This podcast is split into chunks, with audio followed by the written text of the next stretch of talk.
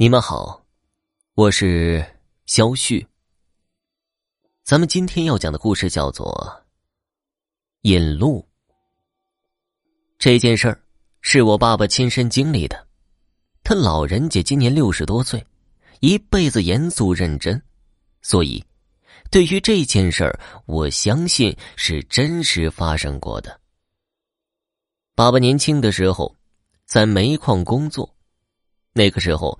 作为能挣国家工资的煤矿工人，还是很自豪的。一次出警下班后，跟几个矿友在一起喝了些酒，回家时天已经黑了下来。由于煤矿在山里，回家必须要走很长一段山路。爸爸那个时候正年轻，胆子也大，加上这条路经常走，所以也不觉得害怕。可是不知道为什么，那天晚上，本来熟悉的山路却越走越长，总也走不出那段林子。在走了三次回头路后，爸爸终于是害怕了。在一个岔路口，爸爸选择了一个自己从未走过的小路，走上了小路，爸爸才彻底绝望了。周围都是茂密的林子。怎么走也没有出山的迹象。想到今天是鬼节，爸爸就更加害怕了。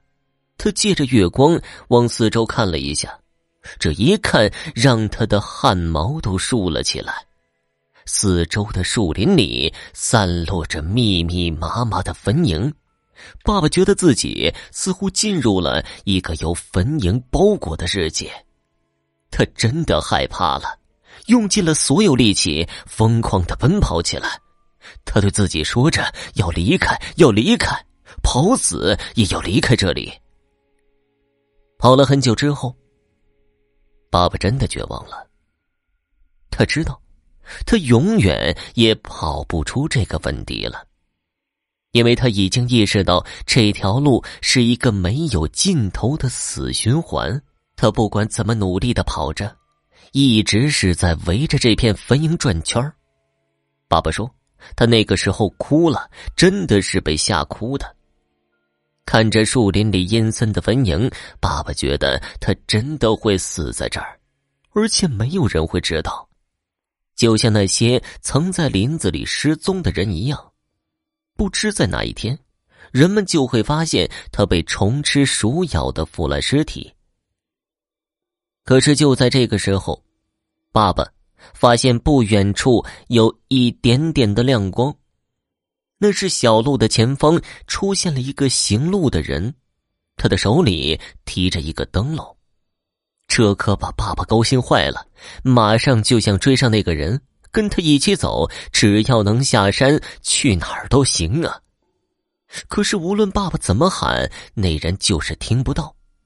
而且爸爸怎么努力也追不上他，那人就一直在他前方不远处走着。追了一段时间以后，爸爸终于明白那个人的诡异了：自己快，那个人就跟着快；自己慢，那个人也会慢下来，永远都保持着一个距离。半路上，爸爸摔跤了，那个人就停下来，显然是在等着爸爸。慢慢的，他也认命了。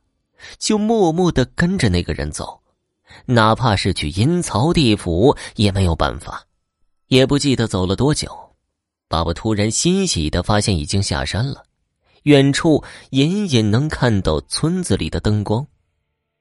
到了村口，那人突然往路边拐了个弯，然后灯光一灭，不见了。爸爸紧走两步。到了那人消失的地方，这一看让他刚放下的心又紧了起来。这里正是我们家的祖坟。爸爸似乎明白些什么，马上跑回家。回家以后，跟爷爷说起今晚的遭遇。爷爷听完，跟爸爸说：“你不要害怕，那是咱家老祖宗知道你遇难了，来领你回家的。”爸爸听到这儿，终于是明白了。虽然心里有些毛毛的，但还有一些温暖，一些传承的归属感。爸爸说：“从那件事情以后，他对爷爷特别的孝顺，每年上坟祭祖也是特别的诚心。好了，听众朋友，本集播讲完毕，感谢您的收听。